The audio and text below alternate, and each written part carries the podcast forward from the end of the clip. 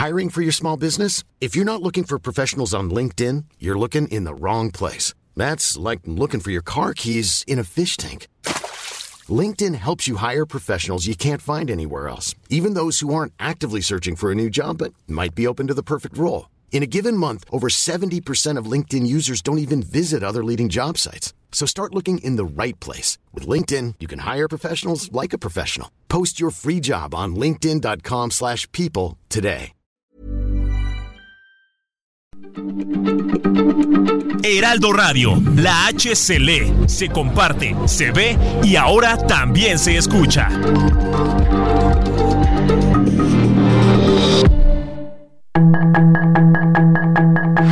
Tarde a tarde, lo que necesitas saber de forma ligera con un tono accesible.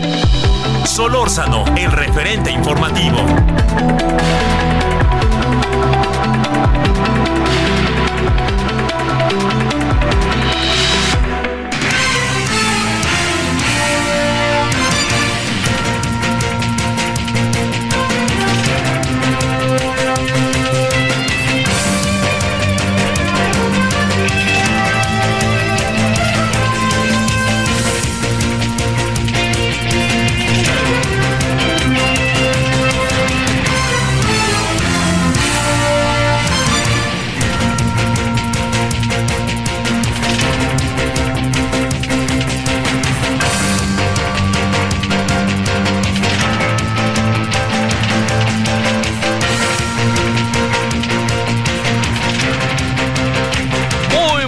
Tardes, noches. Aquí andamos como todos los días, o el segunda ocasión con Heraldo Radio, referente de la noche.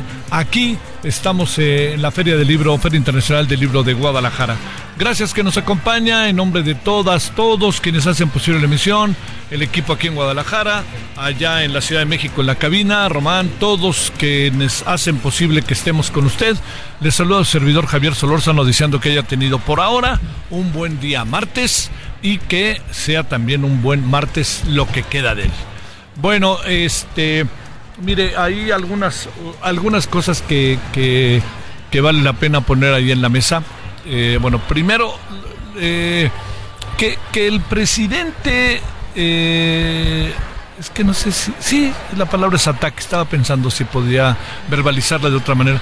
Pero que el presidente ataque a la. a la este. a la. a la FIL.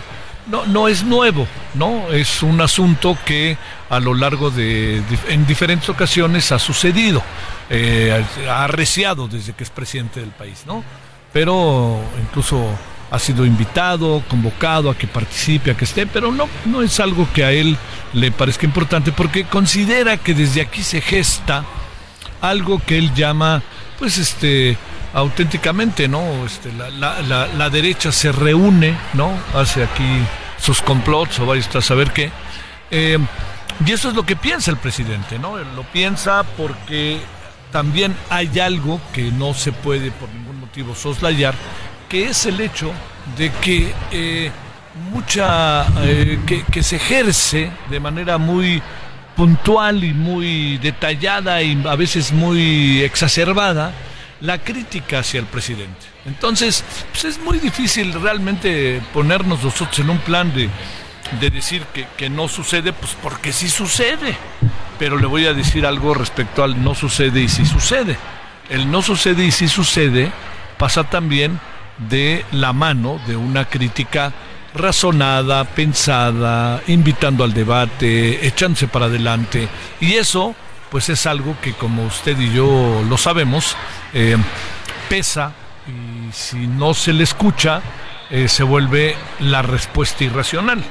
A la crítica irracional yo creo que hay que dejarla a un lado y ni siquiera estarse preocupando o inquietándose por lo que está sucediendo. A la crítica razonada, pensada, pues se le atiende porque al final termina siendo una, un mecanismo que permite la, una mejor gobernabilidad porque da elementos para la gobernabilidad. Entonces, eh, yo diría que los que pasan por aquí no son eh, los críticos de López Obrador, ¿eh? O sea, entiendo que pues muchos de ellos están presentes. Oiga, pero ellos no son la FIL, no marchen. No, no, no, pues, por favor, no. No son los Aguilares Camines y Krauses que yo respeto, ni los Denise Dresser, ni cosa para. No, no, no. Aquí hay muchas voces, muchas voces y voces que no se detienen únicamente en el ámbito de la política todo es política, pero se te mantienen en el ámbito de todo lo que eh, tiene que ver con aspectos que son de, enorme importancia, como la cultura, el arte, la literatura, eh, el debate, el debate, presentaciones de libros sobre poesía, etcétera, ¿no? Entiendo que hay una parte en donde aquí eh, florece quizá la crítica al presidente López Obrador. Pero yo le voy a decir algo. Esta crítica que desde aquí se ejerce desde la FIL es la crítica que se ejerció sobre el señor Felipe Calderón, sobre el señor este, Vicente Fox, recuerde. Eh, sobre el señor este Peña Nieto aquí vino a Discalerte, le preguntaron tres libros y no supo ni cuántos eran. Era, yo le digo que era en, en, general no ni para atrás ni para adelante, ¿eh? no le demos vuelta. Aquí ha sido severa la crítica con todos, no solamente con el presidente. Y yo le diría, pensar que desde aquí se armó un complot en contra de el, eh, eh, presidente López Obrador y su gobierno, me parece que es banalizar el sentido, es el sentido realmente que tiene la FIL. Y el sentido que tiene la FIL, yo le diría, es múltiple, integral, abierto, de todo, es un asunto de apertura. Hay que estar aquí para verlo. No, no, yo no voy a salir en defensa de la FIL, oiga, se defienda la FIL sola pero yo estando aquí le digo, pues todas estas cosas que se dicen desde la mañanera no, no alcanzan a cerrar el círculo de la crítica, alcanzan a cerrar el, el abren un abren una especie de puerta para irse encima de, de, muchas cosas que, que aquí se dicen y respondiendo no de manera integral, diría yo, ¿no? No en función de lo que aquí sucede. Déjeme ponerle un ejemplo. La mañana de hoy organizó, y muchas gracias por ello, el Heraldo Radio aquí en Guadalajara y el Sindicato de Trabajadores de la Universidad, Sindicato de Trabajadores Académicos de la Universidad de Guadalajara, de la UDG, y déjeme decirle que fue algo interesantísimo, porque estuvimos invitados el doctor Luis Moreno de aquí, estuvo también invitada la legisladora maravillosa, Mara Robles, Jorge Volpi, que recuerde que Jorge fue abogado, y su servidor. Y yo le diría que lo que se habló fue del Estado de Derecho, cuál es el estado actual de las cosas, cuáles son los retos y a qué se puede llegar. Fue un debate de dos horas que estuvo, le confieso, sumamente interesante, ¿eh? muy interesante, auspiciado por el Heraldo aquí en Guadalajara.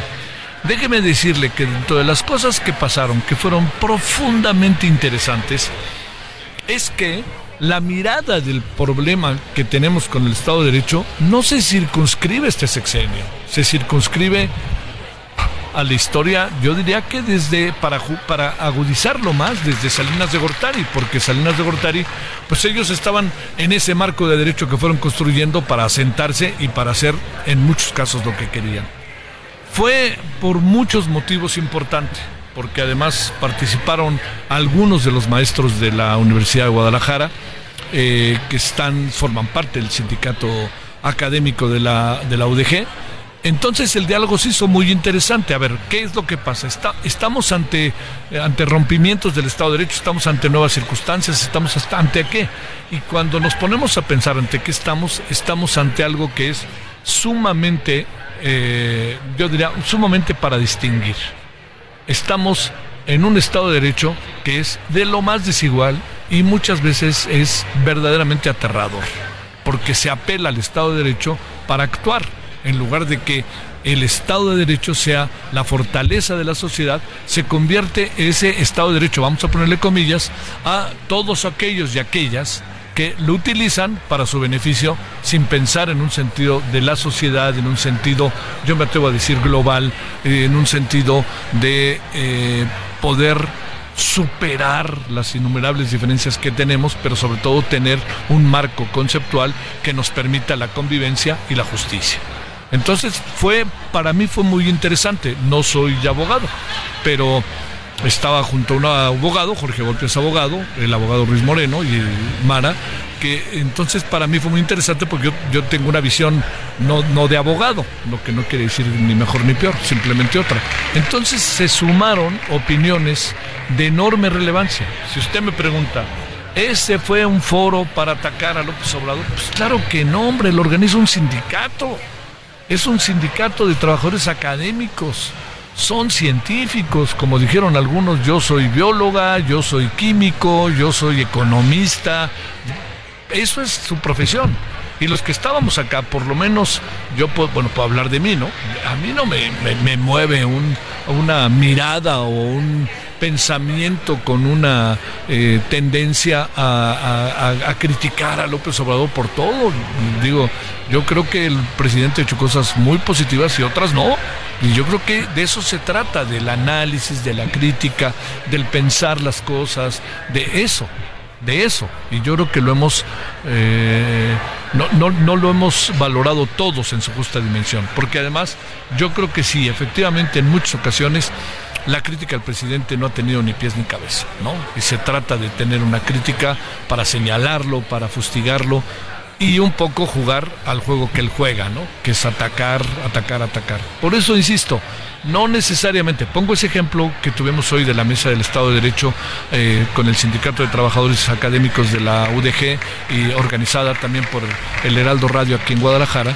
No, yo creo que no tenemos eh, en este sentido como una especie de de, te diré una palabra, diré un, un, concepto que sé que no gusta a veces mucho, de justo medio de las cosas. Si tuviéramos una especie de justo medio de las cosas para ver por dónde se mueven, qué son, qué andan haciendo, qué están haciendo los actores sociales, políticos, yo creo que tendremos una mirada muchísimo más amplia de las cosas. Y en este sentido, tendríamos que recordar que si bien no soslayo las muchas cosas que pasan, no las soslayo de la crítica que se le hace al presidente, a su gobierno, por favor, no las soslayo, no podemos quedarnos en que esa crítica es lo único que sucede en la Feria Internacional del Libro de Guadalajara. Mire, nosotros desde donde estamos transmitiendo, aquí donde está su servidor, le diría, nosotros estamos a un lado una tienda que vende este, figuras de grandes figuras de la historia que están muy padres. Enfrente de mí está Franz, a un lado está Milenio y hacia mi izquierda está una gran, pero gran cantidad de le diría yo, de todo lo que usted se puede imaginar respecto a que son presencia internacional libreros, son este, libros para niños, una delegación de la República de Cuba, todo eso ahí está yo le diría que eso conforma la otra cara, Alfaguara, ¿no? Y este, que está siempre presente, pero la revista Algarabía con todo lo contestatario y divertido que es. Entonces, dicho todo eso, le diría, no, no, no creo que valga la pena detenerse y quedarse en ese ámbito en donde nos la pasamos diciendo que esto es, aquí están los adversarios, es un conglomerado de la derecha, lo que usted quiera. Hoy los propios maestros, debo de decirlo, ¿eh? los trabajadores académicos de la UDG, pues la verdad que casi se reían de lo que estaba sucediendo, y no, no, no en un tono peyorativo, sino diciendo, pero ¿cómo nos dicen a nosotros eso? A nosotros, trabajadores de la Universidad de Guadalajara, los académicos, ¿no? Los biólogos, los químicos, los científicos, que nos digan eso, pues por favor, ¿no? Aquí no, no lo creemos y no se les olvide que la FIL está organizada por la UDG. Bueno, con todo eso de por medio, yo le diría, es un día más de las actividades de, la FIL. Mucha gente, se mueve mucha gente. Eh, hoy quizá no tanta, pero ya será cosa de mañana. Recuerde que en la mañana pues es este una serie de actividades, la gente empieza a entrar como a las 3 de la tarde y eso es lo que tenemos. Eh, ¿no? Como para ponernos a pensar y no dejar de darle vueltas al asunto. Bueno, esta es una de las cosas que hoy le queremos presentar, hablar de la, de la FIL. Eh, fíjese que mañana a partir de mañana. Ojalá nos acompañe. Ya hemos logrado ahora sí organizarnos bien. Este, y eh, generosamente la Universidad de Guadalajara nos va a permitir transmitir a México este, en vivo y vamos a estar transmitiendo pues buena parte, ojalá pudiéramos transmitir todo, pero vamos a transmitir toda la información del día, no solamente lo que pasa acá en la FIL, sino lo que pasa en el país. Por ejemplo, este no vino la señora eh, la señora la señora Claudia Sheinbaum aquí a la FIL, pero sí vino este, pero hoy en la tarde estaba en los pinos, en los pinos, en el Palacio Nacional. Entonces digo, este, no sé si dijo, no, no, no, mejor ni voy, no vaya a ser, no vayan a reclamar mañana, no sé, pero además era la presentación de alguien que es muy entrañable para la señora Claudia Sheinbaum, que es Paco Ignacio Taibo. Pero lo digo como, como un elemento que pues no debe de pasar de largo y que lo teníamos, ¿no? Y ahí lo teníamos y punto. Bueno, eso es una de las cosas que hay. Eh, hay muchas otras cosas como para detenernos y hablar de ellas, pero para eso vamos a estar aquí hasta las 21 horas en la hora del centro en Heraldo Radio, aquí desde Guadalajara en el 100.3. Estamos aquí en Guadalajara, Jalisco. Eh, ahora, el día de hoy tuvimos oportunidad ahí de salir un poco a, caminar, a ver a dos personas que tenemos que ver para un asunto que estamos haciendo acá. Y este, eh, tiene su, tiene su presencia, ¿eh? Heraldo Radio Guadalajara, ¿eh? Tiene su presencia, se da, se da uno cuenta hasta cuando se sube uno al coche si está la estación o no. Pero bueno, eh, aquí andamos. Yo le agradezco muchísimo que nos acompañe y como todos los días lo que vamos a hacer a continuación es presentarle un resumen para que sepa por dónde andamos en esta tarde noche de día martes, martes 28 de noviembre se acaba el mes. Vamos con ello. La información de último momento en el referente informativo.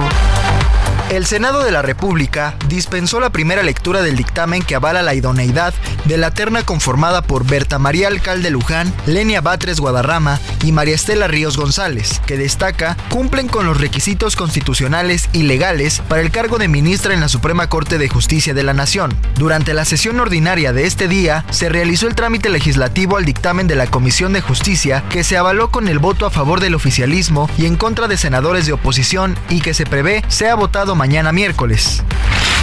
El presidente Andrés Manuel López Obrador solicitó al Senado aprobar la solicitud de permiso para que 11 militares de Estados Unidos ingresen armados a México y estén en el país por casi dos meses para otorgar adiestramiento a tropas mexicanas. Este adiestramiento militar se realizará en las instalaciones del Centro de Adiestramiento de Fuerzas Especiales en Temamatla, Estado de México, y el Centro de Adiestramiento Regional en la Primera Región Militar en San Miguel de los Jagüeyes, Estado de México. La Secretaría de Infraestructura, Comunicaciones y Transportes otorgó el control de los aeropuertos de Uruapan, Michoacán, Palenque y la terminal Hermano Cerdán de Puebla al Grupo Aeroportuario Ferroviario de Servicios Auxiliares y Conexos Olmeca Maya Mexica, mismo que es manejado por la Secretaría de la Defensa Nacional. La Comisión de Gobernación de la Cámara de Diputados aprobó el decreto del presidente Andrés Manuel López Obrador para extinguir Notimex y turnó el proyecto a la mesa directiva para su discusión y votación mañana mismo en el Pleno. Avalado con 20 votos de Morena y aliados a favor y 17 del PAN, PRI, Movimiento Ciudadano y PRD en contra, la comisión respaldó el proyecto para desaparecer la Agencia de Noticias del Estado mexicano, por considerar que ésta ya cumplió con su objeto. Cuatro periodistas fueron atacados y heridos a balazos este día en Chilpancingo Guerrero. Los reporteros venían de cubrir el asesinato de un hombre ocurrido en la colonia Las Palmas de esta ciudad. Al iniciar operaciones de este día, el dólar se vendía hasta en 18.20 pesos en ventanilla en bancos. En tanto, el tipo de cambio interbancario se ubica en 17.18 unidades por dólar, con una pérdida de 0.10% frente al precio de referencia de ayer. Hamas liberó a 10 rehenes israelíes y a dos con otra nacionalidad. Esto como parte del acuerdo con Israel, quienes van rumbo a Egipto para ser recibidos por miembro de la Cruz Roja Internacional. El ejército de Israel confirmó la liberación sin que hasta ahora se hayan hecho públicas sus identidades. Israel liberó este día a 15 mujeres y 15 niños encarcelados en prisiones israelíes tras la liberación por parte del grupo islamista Hamas de 12 rehenes cautivos en Gaza. Esto en el quinto día del acuerdo de intercambio de rehenes por presos en paralelo a un alto al fuego temporal. La gobernadora Mara Lezama Espinosa inauguró el Hotel Secrets Tulum Resorts and Beach Club, que con 326 habitaciones genera 500 empleos directos y cerca de 2.000 indirectos y que refleja la confianza de los inversionistas en Quintana Roo, en especial en Tulum, que crece a pasos agigantados. Acompañada de Fabián Gómez Sainz, presidente de Consejo de Sunset Tulum, y de Jorge Pérez, presidente y CEO Related Group, la gobernadora Mara Lezama destacó que sin duda este hotel estará fusionado con la obra más importante del presente siglo en el ámbito ferroviario, el Tren Maya, y el Aeropuerto Internacional de Tulum que se inaugura el primero de diciembre. Sus comentarios y opiniones son muy importantes. Escribe a Javier Solórzano en el WhatsApp 5574 50 13 26.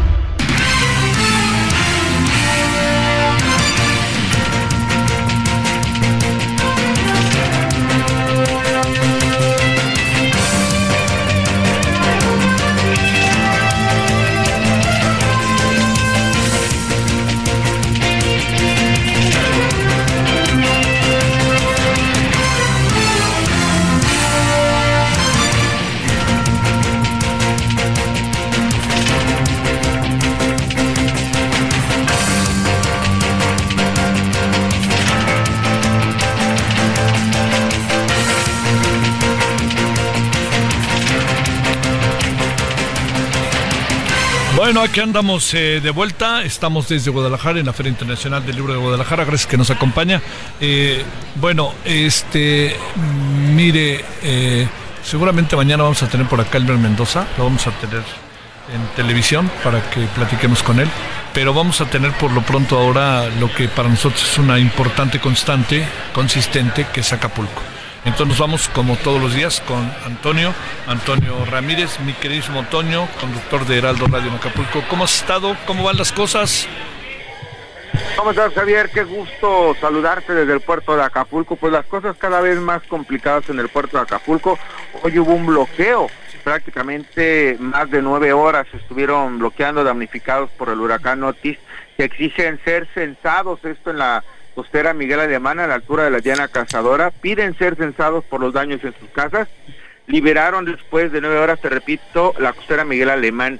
Desde 8 de las 8 de la mañana, cerca de 200 personas de diferentes colonias impidieron el paso en la glorieta de la Diana, la que lleva a la avenida Farallón. Colapsada la ciudad prácticamente, se retiraron del bloqueo ante la falta de respuesta de autoridades. Nadie les hizo caso, ninguna autoridad llegó, ni federal, ni estatal, ni municipal. Amenazaron que volverán a cerrar el paso a partir del día de mañana a las 8 de la mañana, ahora en diferentes puntos, no solamente en la Diana Cazadora. Así que continúa la problemática para el puerto de Acapulco. Y lamentablemente Acapulco eh, sigue siendo noticia, pero también el estado de Guerrero. El día de hoy fueron atacados a balazos cuatro periodistas en la capital del estado Chilpanchingo.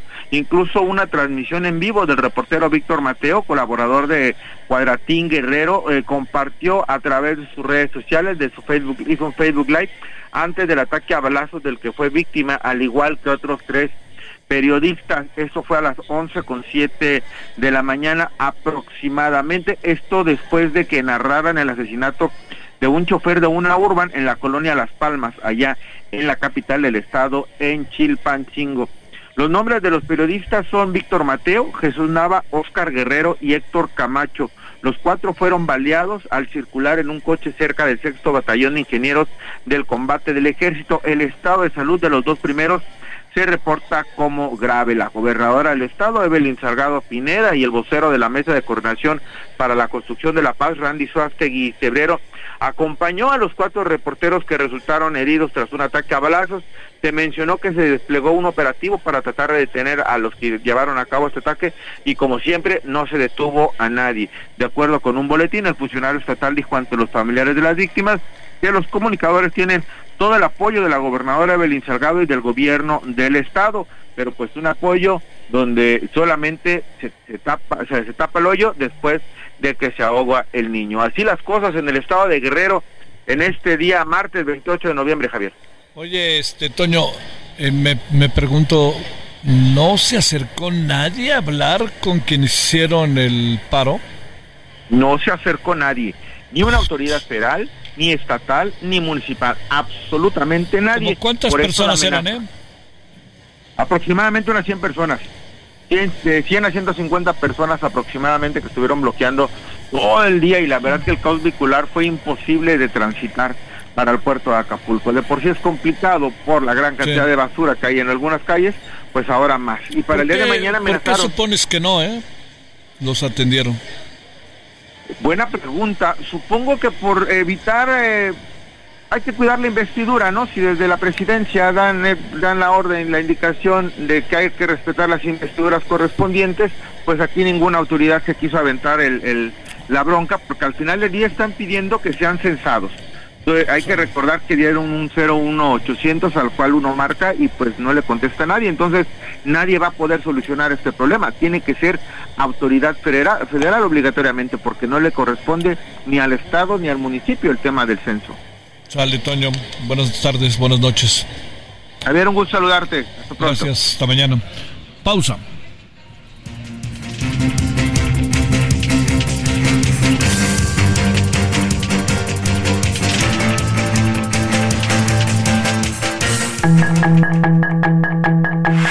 El referente informativo regresa luego de una pausa.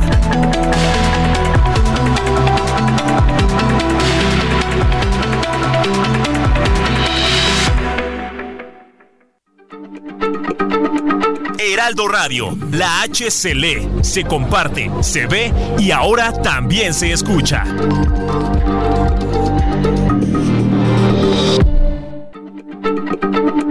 Heraldo Radio, la H se lee, se comparte, se ve y ahora también se escucha.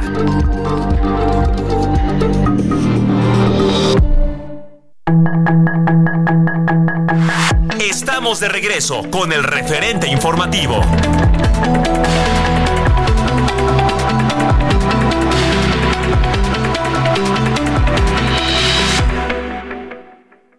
Vive un mes lleno de ofertas exclusivas y dinamismo con Ford Escape híbrida.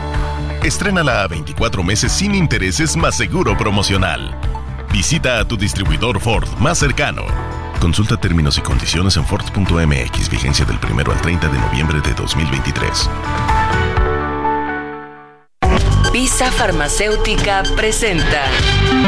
El Día Nacional de la Lucha contra el Cáncer de Próstata se conmemora el 29 de noviembre y en México este tipo de cáncer presentó en el año 2020 más de 26.700 casos, siendo la segunda causa de muerte en el país. Datos de Globocan indican que con este panorama, la revisión a tiempo es de suma importancia, ya que existe un 98% de sobrevivencia en pacientes que son detectados durante las primeras etapas. El cáncer de próstata puede no provocar signos ni síntomas en sus primeros estadios, pero en etapas más avanzadas puede causar problemas para orinar, disminución de la fuerza del flujo de la orina o sangre en la orina, en el semen, dolor de huesos, pérdida de peso sin intentarlo y disfunción eréctil. A partir de los 40 años, es recomendable que los hombres asistan anualmente a revisión, sobre todo para quienes presentan antecedentes familiares de este tipo de cáncer. Acude al médico si presentas algún síntoma.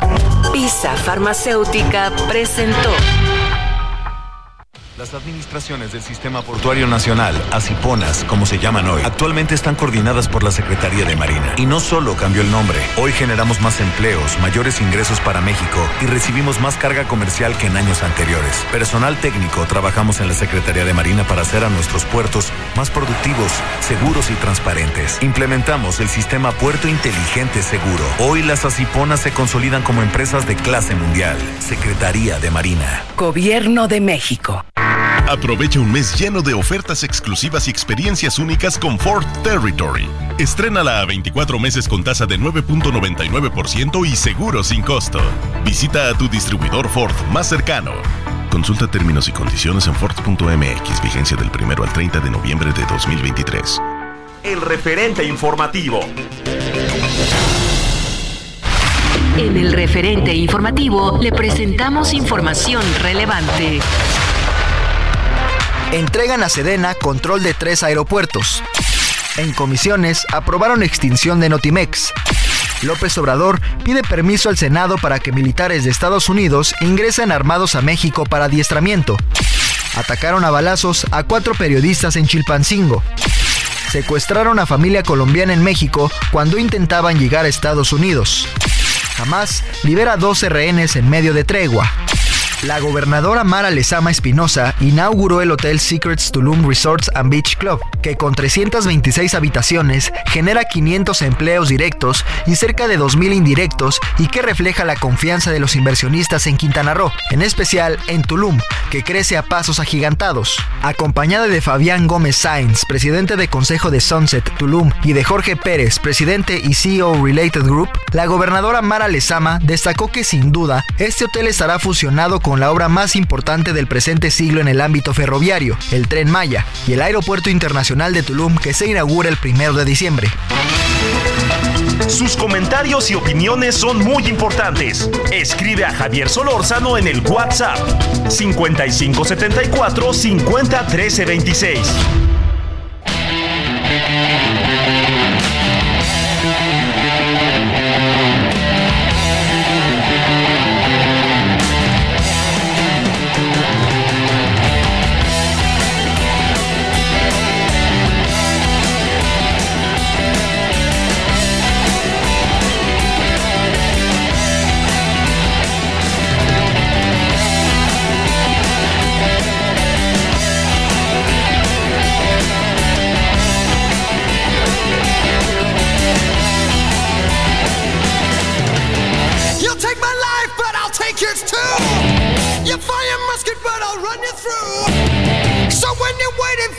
to take.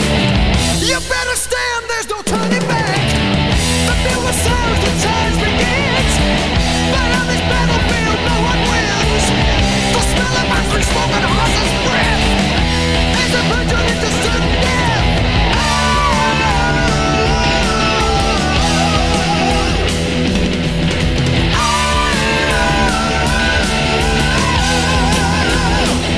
Dejamos a que gocen los metaleros el Heavy Metal Iron Maiden, que se va a estar el 20 de noviembre del 24 en el Foro Sol, The Future Password Tour, y la última vez que vino fue en el 2022. Tienen un gran público, ¿eh? gran público, no solamente de su generación, sino jóvenes que les gusta el Iron Maiden. Eh, este, empieza la preventa, pónganse a las vivas eh, este jueves y el viernes en el banco HS, HSBC. Supongo que quien puso el disco está feliz, ¿verdad? ¿No? Ahí en la cabina. La señorita que puso el disco está echada a andar con todo. Bueno, Iron Maiden, estamos aquí desde la FIL de Guadalajara.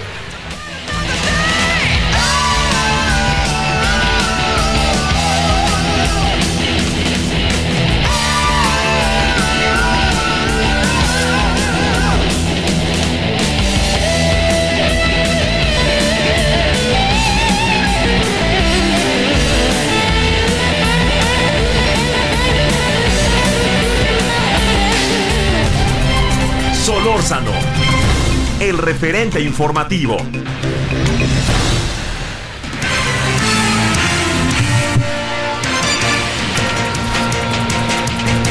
Bueno, estamos de vuelta aquí en la FIL de Guadalajara. Estamos aquí con Heraldo Radio, estamos eh, referente, estamos en el 100.3 en Guadalajara, 98.5 de FM en la Ciudad de México. Gracias que sigue con nosotros, estaremos hasta las 21 horas como todos los días en la hora del centro, estaremos toda la semana y desde mañana estaremos ya en vivo en televisión.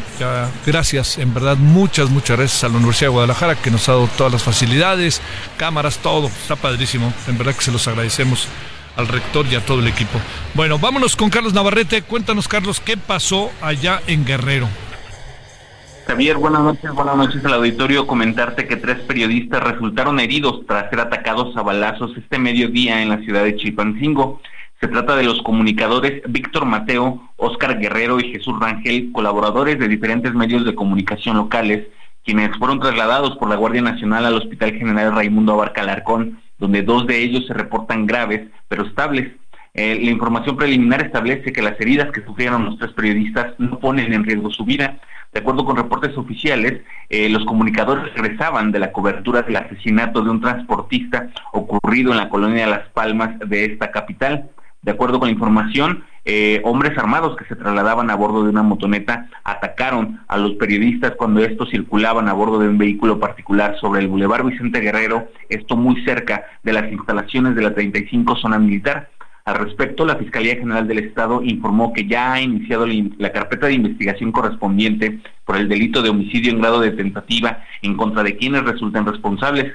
Comentarte, Javier, que este hecho ocurre a pocos días de que tres periodistas en el municipio de Tasco fueron privados de su libertad en hechos distintos y quienes finalmente fueron liberados el fin de semana pasado. Así las cosas en el estado de Guerrero, Javier. ¿Cuál suponen, Carlos, que es el móvil de todo esto? ¿Qué fue lo que pasó? ¿Por qué eh, los atacaron? ¿No les gustaba la crónica? ¿O qué, qué supones que iban a contar? Claro, mira, es tal vez demasiado prematuro anticipar qué pudo haber sido el motivo, sin embargo, nos queda claro que es en el contexto de la labor periodística. No podríamos descartar esto porque justamente la agresión ocurrió a pocos minutos de que ellos habían dado cobertura a un hecho violento. Son compañeros que se mueven dando cobertura justamente al tema de la violencia. Varios de ellos llevan años en esto. Eh, evidentemente, justo por esta labor, probablemente son, son personas fáciles de identificar. Y bueno, al parecer ya tenían ubicado el vehículo de los compañeros y se dio este atentado. Oye, y una más, este, el gobierno del estado es la capital y el gobierno eh, el municipal y del estado dicen dicen algo o no? Pues hasta este momento no.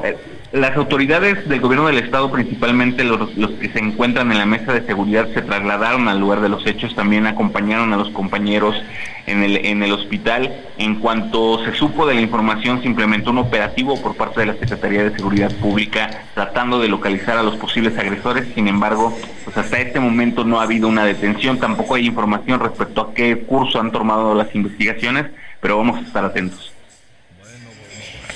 Una más, porque esto se suma a lo de Tasco de hace algunos días, ¿no?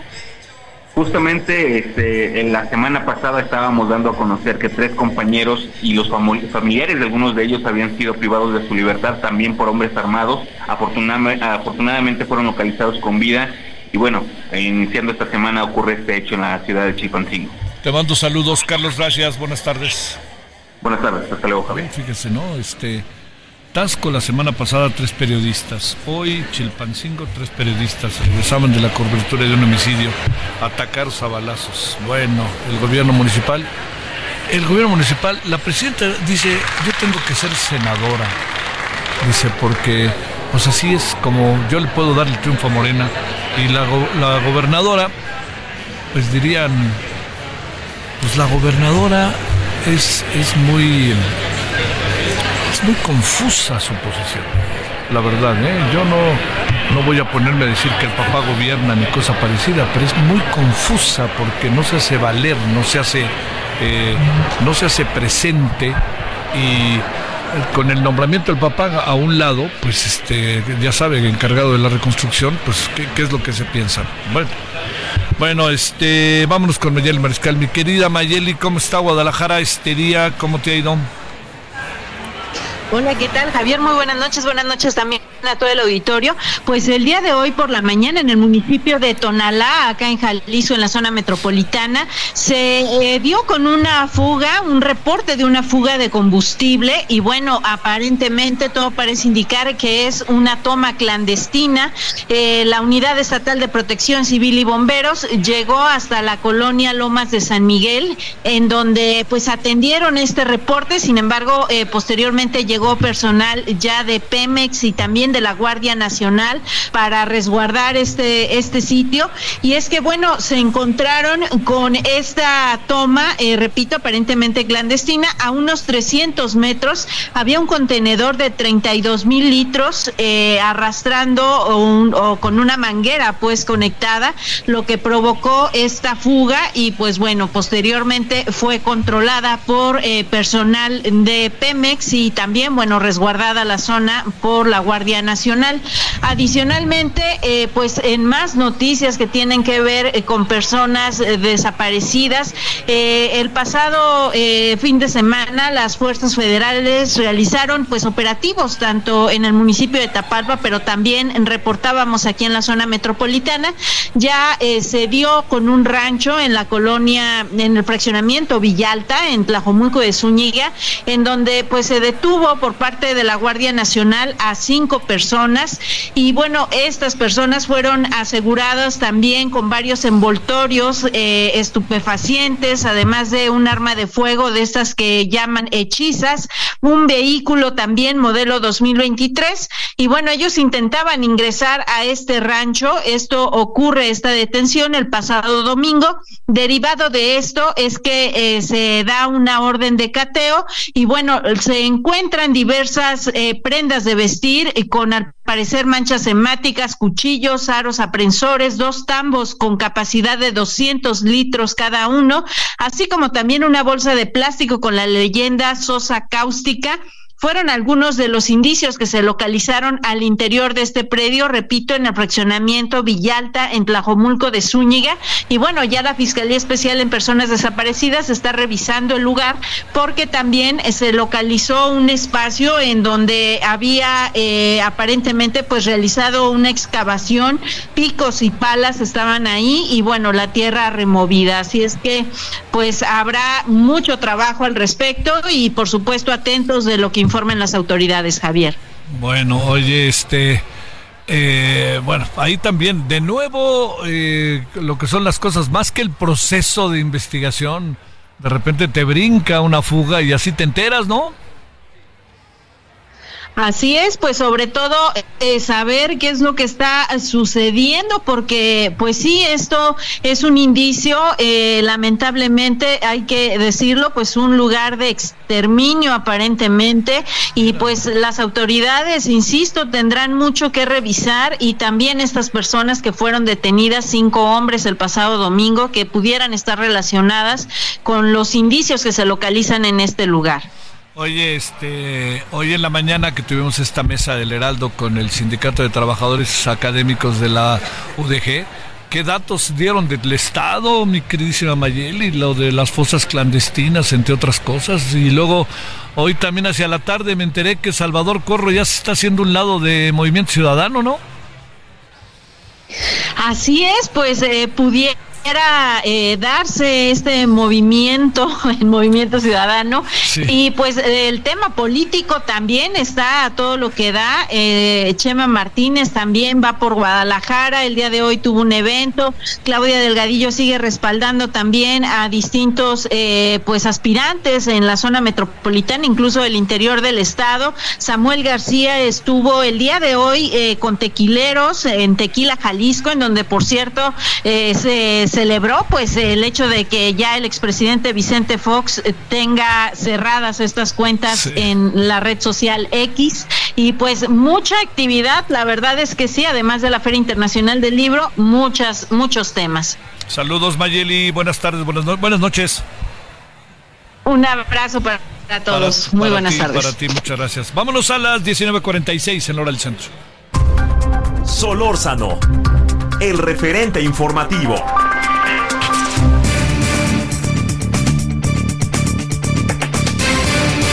Bueno, aquí a las 19.46 desde Guadalajara, en la hora del centro, ¿sí? Le queremos agradecer a Gerardo López, experto en pensiones de la Universidad Panamericana. Querido Gerardo, gracias por tu tiempo. ¿Cómo has estado? Muy buenas tardes. Buenas noches. Eh, estimado Javier, muy bien, muy buenas noches. Qué gusto saludarte. A tus órdenes, Javier. A ver, eh, hay varios temas ahí, pero este Fíjate que el sábado en la famosa mesa de la Corte ya no me dio tiempo de preguntarles a los ministros qué pensaban de lo que de la decisión que había tomado eh, una jueza respecto a las pensiones, al tema de las pensiones. A ver, ¿qué piensas de este tema que frena la desaparición de las pensiones de los de desaparición de los fideicomisos del Poder Judicial, pero déjame planteártelo también bajo esta óptica, este, porque ahí estaban pensiones, etcétera. A ver, ¿cómo ves las cosas, Gerardo, en tu papel de conocedor de estos asuntos, jubilaciones, eh, pensiones, etcétera? Eh, y gracias, Javier. Sí, con mucho gusto. Mira, se dio a conocer que la jueza noveno de, noveno de distrito en materia administrativa en, la Ciudad de México, eh, la licenciada Elizabeth Trejo Galán, concedió la suspensión definitiva a la Asociación Nacional de Magistrados de Circuito y Jueces del Distrito del Poder Judicial de la Federación en contra de esa reforma legal que extinguía 13 de los 14 fideicomisos del Poder Judicial Federal que comprenden algo así como 15.800 millones de pesos. Es decir, la jueza otorga una suspensión definitiva. ¿Esto qué significa? Significa que en tanto dure el proceso o juicio de amparo eh, que se interpuso en contra de esa medida, el Poder Judicial tiene la obligación de mantener los recursos de los fideicomisos y mantener la operación de los fideicomisos y el Poder Ejecutivo no podrá sustraer esos recursos para eh, los fines que el Poder Ejecutivo hubiera determinado, que era eh, incorporarlos a la tesorería y después aplicar los otros fines. Ese es el, el, um, el sentido de esta suspensión definitiva. Es, es como un eh, juego de esos de eh, a las estatuas de Madrid, nadie se mueve en este momento y así nadie se mueve, ¿no? Y, eh, este, y los recursos quedan ahí. ¿Esto por qué? Porque en el caso de que se hubiera dictaminado que la suspensión definitiva no procedía, pues de inmediato lo, lo, que lo que hubiera seguido era que el, el, Poder Ejecutivo podría haber sustraído los recursos de inmediato, porque así lo establecía la ley, ¿no? Hoy la suspensión definitiva dice, espérate tantito, no se mande ningún peso a donde se está solicitando por el Poder Ejecutivo, manténgase en la administración del Poder Judicial de la Federación y por lo tanto no se afecten los derechos de los trabajadores. Ese es el sentido final, ¿no? Como tú bien lo dijiste, Muchos de los recursos de los fideicomisos se aplican a pensiones o a, gastos eh, médicos y esos no van a esperar. Esos van a seguir financiándose de los recursos del fideicomiso, Javier. Oye, a ver, imaginemos eh, si los trabajadores quieren tener acceso por las razones que se quiera, hasta una urgencia, de esos fideicomisos, ¿pueden utilizar ese dinero que es en algunos casos de ellos invertido para su etapa eh, cuando terminen de laborar su jubilación en la propia en el propio poder judicial de la Federación?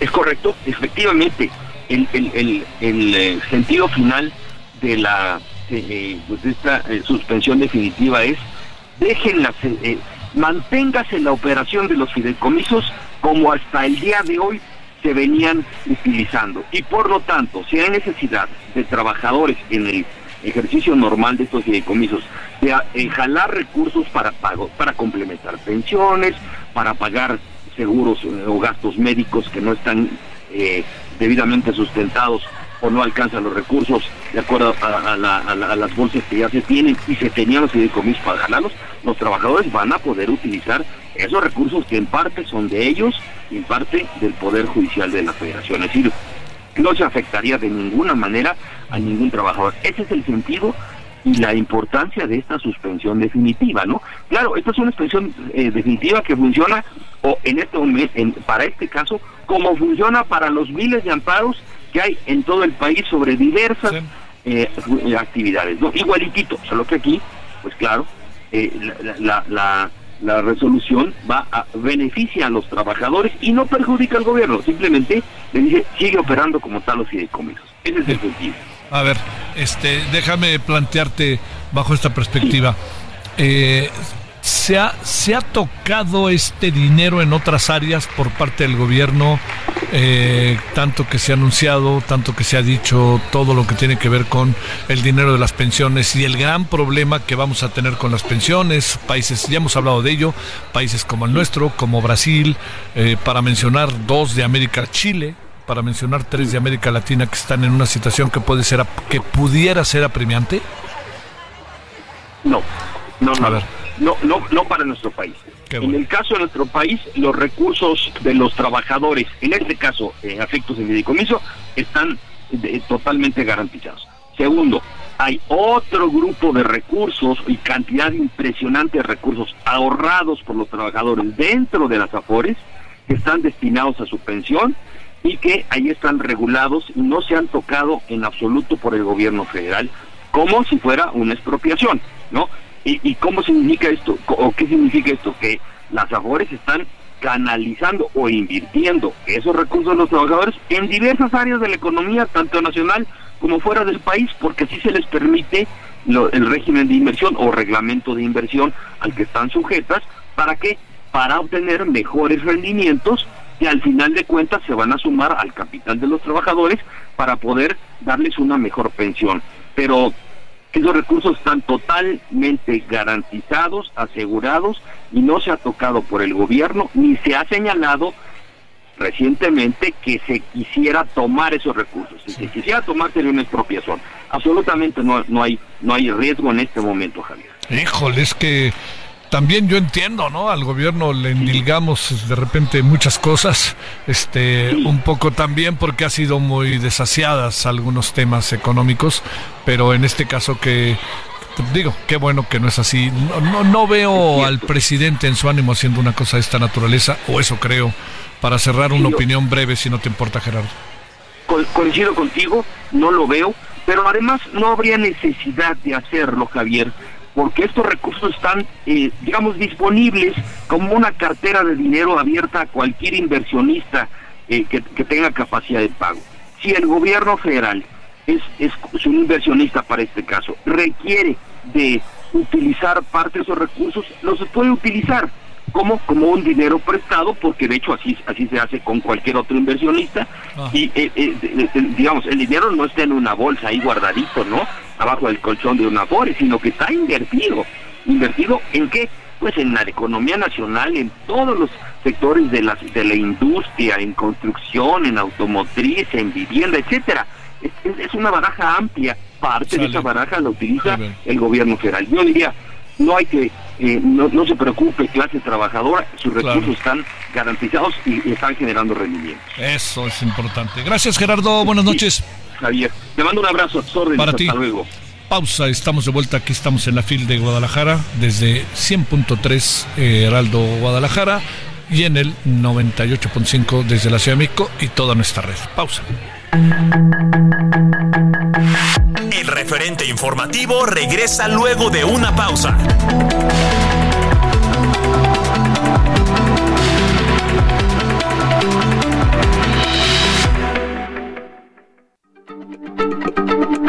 Heraldo Radio. Hiring for your small business? If you're not looking for professionals on LinkedIn, you're looking in the wrong place. That's like looking for your car keys in a fish tank. LinkedIn helps you hire professionals you can't find anywhere else, even those who aren't actively searching for a new job but might be open to the perfect role. In a given month, over 70% of LinkedIn users don't even visit other leading job sites. So start looking in the right place. With LinkedIn, you can hire professionals like a professional. Post your free job on linkedin.com slash people today. La se comparte, se ve y ahora también se escucha.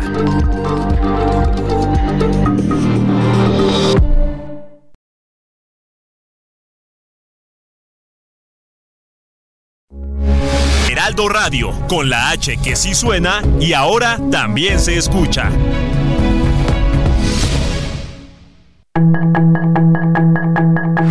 Estamos de regreso con el referente informativo.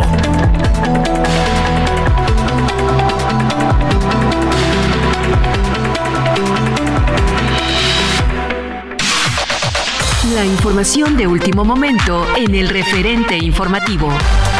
Este martes, la mesa directiva de la Cámara de Diputados devolvió a la Comisión de Puntos Constitucionales el dictamen para reducir la jornada laboral de 48 a 40 horas semanales. Esto con el propósito de incluir las observaciones vertidas en los foros del Parlamento abierto en materia de jornadas y descanso laboral. El presidente Andrés Manuel López Obrador solicitó al Senado aprobar la solicitud de permiso para que 11 militares de Estados Unidos ingresen armados a México y estén en el país por casi dos meses para otorgar adiestramiento a tropas mexicanas. A falta de quórum, el Congreso de la Ciudad de México no pudo iniciar la sesión en la que se discutiría si se ratifica o no a Ernestina Godoy como fiscal, por lo que el proceso se mantendrá en pausa, mientras que la presidenta del Congreso, la diputada panista Gabriela Salido, convocó a una nueva sesión el jueves. Al comparecer ante diputados, la secretaria de Seguridad y Protección Ciudadana, Rosa Isela Rodríguez, aseguró que el nuevo censo de personas desaparecidas no pretende borrar nombres ni reducir listas, sino simplemente verificar que los datos coincidan. Asimismo, confirmó que en los próximos días se estará entregando el nuevo censo. Por mayoría, la Cámara de Diputados aprobó en comisiones la extinción de la Agencia Mexicana de Noticias Notimex. A pesar de ello, dice el presidente de la Comisión de Gobernación en San Lázaro, Alejandro Moreno, desde la oposición se seguirá luchando para que se respeten los derechos de los trabajadores. Un juez federal dictó auto de formal prisión contra José Luis C. por su probable responsabilidad en los delitos de secuestro agravado y homicidio del periodista Gregorio Jiménez de la Cruz en la zona sur del estado de Veracruz. Tras la determinación de la alcaldesa de León, Guanajuato, Alejandra Gutiérrez, de no otorgar el permiso para la realización del concierto de Luis Miguel, el gobernador Diego Sinué Rodríguez dijo que intervendrá para que la presentación del Sol se realice en algún otro municipio. Sus comentarios y opiniones son muy importantes. Escribe a Javier Solórzano en el WhatsApp 5574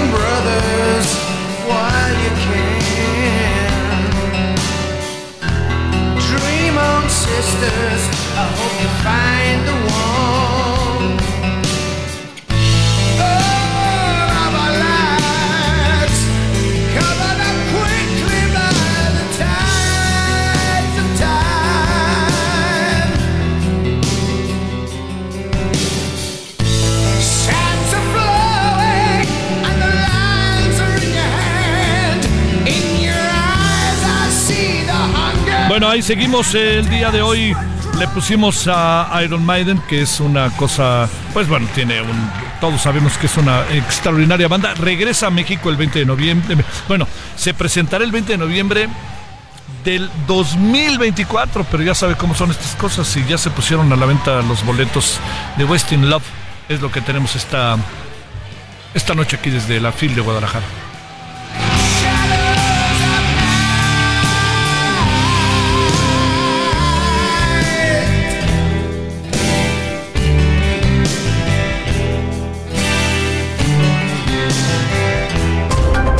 Solórzano, el referente informativo.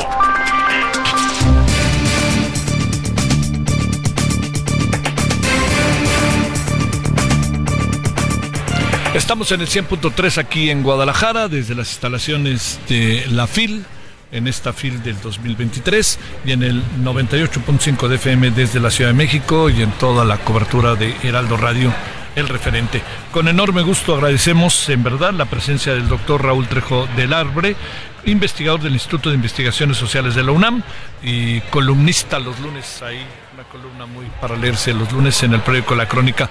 Raúl, con enorme gusto te saludo. ¿Cómo has estado? Gracias por tu tiempo. Buenas noches. Eh, hola Javier, muy, buenas noches. Gracias. Oye, eh, desde hace ahí algunos días, eh, semanas más bien, en el Senado se viene discutiendo el tema de la inteligencia artificial. Han llamado al Instituto Nacional Electoral a que les digan cómo hacer, en fin, muchas cosas que han pasado ¿Cómo ves todo esto que se nos puede venir con eh, redes sociales, inteligencia artificial en una especie de juego libre, Raúl, a lo largo del próximo año en el proceso electoral? ¿Qué vueltas le has dado a este tema? Bueno, pues es un asunto realmente inquietante, Javier, y mucho me temo que ni los legisladores ni la autoridad electoral en México están preocupándose todo lo que hace falta para este asunto. La inteligencia artificial sirve para muchas cosas para asuntos médicos, para investigación científica, para analizar eh, fenómenos naturales, en fin. Lo que preocupa en el caso de la política y de la circulación de mensajes falsos es lo que se ha llamado inteligencia artificial generativa, que es la que es capaz de hacer contenidos eh, de cualquier tipo, incluso contenidos destinados a engañar a las personas. El chat GPT, por ejemplo, que tú conoces, produce textos y ahora empieza a producir imágenes. Y hay otro sistema de inteligencia artificial generativa que producen videos o audios y con estos recursos se pueden hacer falsificaciones. Desde hace mucho la vida política está plagada de falsificaciones, tanto que hay algunos políticos que cuando se descubre algo que sí hicieron dicen que la culpa es de una fabricación de inteligencia artificial, también esto ya comienza a suceder, pero hoy en día con los eh, softwares y aplicaciones que hay, ya no solo los especialistas en creaciones digitales pueden hacer contenidos falsos, sino casi cualquier persona. Esto ya está preocupando mucho en Europa, en donde el Parlamento Europeo eh, diseñó hace algunos meses una legislación muy ambiciosa que tiene muchos apartados y entre otras cosas se dice que si la colocación de una marca digital en todas las creaciones de contenidos hechos con inteligencia artificial. En Estados Unidos, la Comisión Federal de Elecciones tiene pendiente una decisión muy similar con propósitos muy parecidos porque ya se teme en las elecciones del próximo año en Estados Unidos haya muchos contenidos creados para engañar a la gente y que la gente no sepa que una escena que está viendo en un video que circule por las redes es real o no. Y en el caso mexicano, apenas empiezan a surgir iniciativas para prohibir, por ejemplo, hay algunas iniciativas de senadores y diputados que sugieren esto, que circulen contenidos falsos. Eso es realmente imposible. Se puede sancionar el intento de engañar difamando personas con contenidos falsos, para eso no hace falta crear una nueva legislación, pero no se puede atajar creación de contenidos engañosos con la inteligencia artificial. Así que yo creo que si en el Senado o en cualquier otro eh, ámbito de la vida pública mexicana hay preocupación por estos asuntos, debería discutirse con seriedad, debería llamarse una consulta. Hay mucha gente capacitada para sugerir qué hacer en este campo en México, sobre todo en universidades como la UNAM, pero las iniciativas aisladas de algunos legisladores que se buscan lucir o que quiere hacer algo útil, pero sin saber cómo está la discusión internacional al respecto, creo que siguen sirviendo de poco, Javier. Sí, tienes, tienes razón.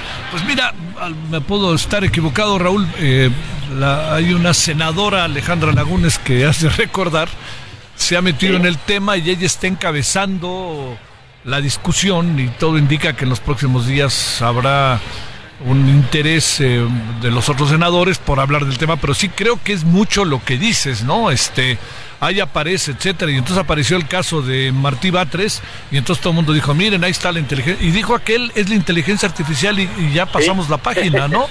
Eso fue, me sorprendió mucho, ¿no?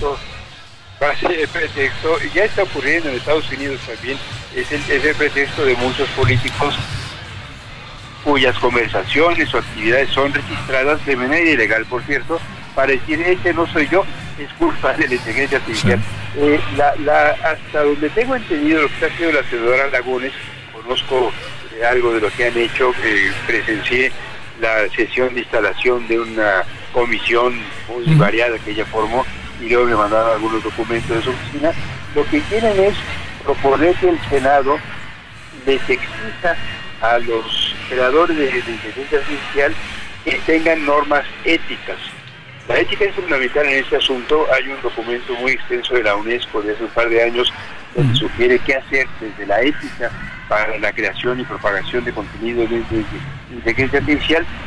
Me parece que los legisladores no tienen por qué meterse en la ética. La ética es un asunto de cada individuo, de cada gremio, de cada grupo de personas. Eh, los legisladores tienen que legislar y creo que, salvo que ya hayan cambiado lo que estaban haciendo hace pocas semanas, el equipo de la, de la senadora se equivoca profundamente porque no basta con invocaciones éticas para resolver el problema legal y político y de transparencia pública que supone la circulación de contenidos falsos creados con inteligencia artificial. A ver, este, déjame este, plantearte, eh, ¿estamos muy retrasados en el mundo o es un tema al que no le encontramos el camino todavía para enfrentarlo y para saber qué hacer? Eh, un dato que me llamó mucho la atención es que eh, según los según lo que ha venido pasando en las democracias del mundo, el año que entra estarían cerca de dos mil millones de personas este, en, viviendo procesos electorales en sus países.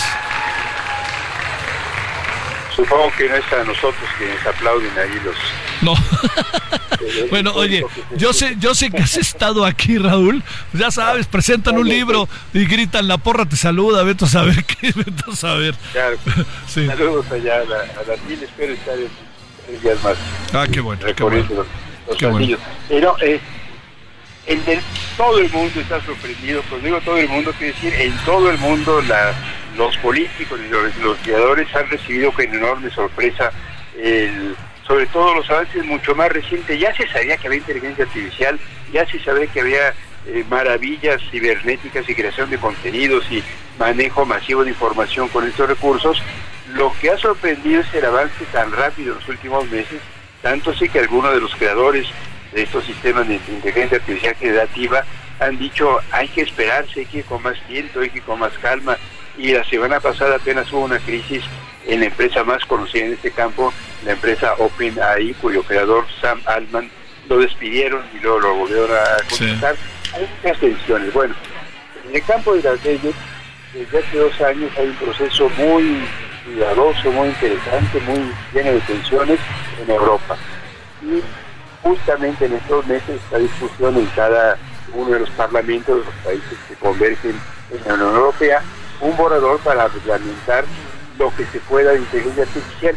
Y ahí contemplan tres grandes apartados muy rápido. Primero, que estos sistemas no se usen para decidir en temas sensibles, por ejemplo, cámaras de vigilancia o selección de personal o creación de medicamentos, que las decisiones sean de humanos y no de las máquinas. En segundo lugar, que haya organismos especializados para dar seguimiento a lo que hace la inteligencia artificial.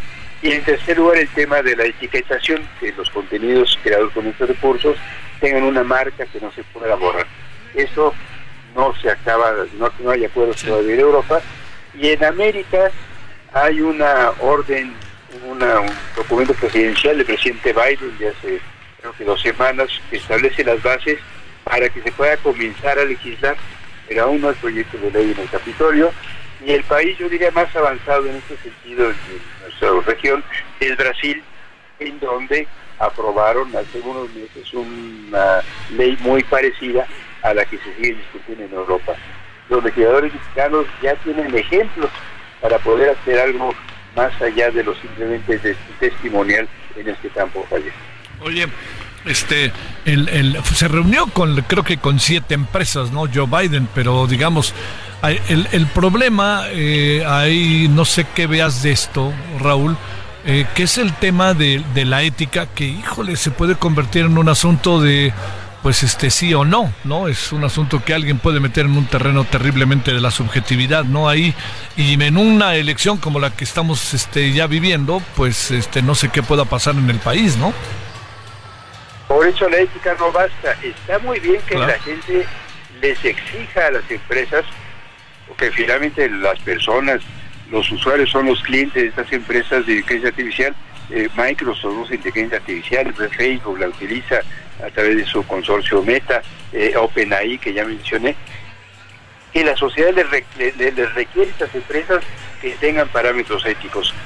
Pero si se cometen delitos con inteligencia artificial, si hay engaños que se podrían atajar de otra manera, si, eh, no, si, si se utiliza para tomar decisiones que afectan a la gente, esto se puede revisar y sancionar, para eso es pertinente legislar. También yo diría que no hay que tener una visión solamente catastrofista de la inteligencia artificial. Hay enormes cambios que pueden surgir en el campo de la medicina, de la prevención de terremotos y huracanes, por ejemplo, que tanto nos inquietan en México, en la, eh, el diseño de las ciudades, en el combate a la, contaminación ambiental, gracias al uso de inteligencia artificial. Es una herramienta que no exagero, puede transformar muchas cosas en la humanidad, no va a, a, abatir las desigualdades, no va a eliminar la ignorancia, puede ser muy útil, pero también tiene efectos eh, preocupantes que ya comienzan, insisto, a, a, ser disruptores en la vida pública, sobre todo en donde hay procesos electorales, como es el caso de México. Este, Raúl, para cerrar, ¿habrá, eh, tendremos más herramientas ahora para el tema de las redes? ¿Pagaré, nos, nos toparemos, como luego se dice, con la misma piedra? ¿Qué supones que podrá pasar en este otro sentido en el proceso electoral que ya está echado a andar? Nos vamos a tropezar con muchos intentos para confundirnos. Algunos, me temo y me gustaría equivocarme, los van a propiciar los partidos políticos, pero también grupos de simpatizantes o gente interesada en meter ruido en la, vida y en la contienda política, vamos a ver que circulan eh, videos falsos que les atribuyen a personajes públicos y a candidatos y candidatas eh, acciones que nunca cometieron. Esto se va a confundir con videos quizá verdaderos y diría que lo único que tenemos que hacer de esto es, son dos cosas. En primer lugar, pues no desconfiar de todo y tampoco confiar automáticamente en todo lo que vemos. Y en segundo lugar, esperar que los medios de comunicación serios que hacen trabajo de investigación, que pueden verificar, nos expliquen cuándo un contenido es real o no, porque no va a haber recursos técnicos capaces de explicarnos de inmediato qué contenidos son auténticos y cuáles no. Así de enredado va a ser el panorama. Ojalá que esto no perturbe demasiado en la vida política mexicana, pero están creadas todas las condiciones para que esto ocurra el año próximo, Javier.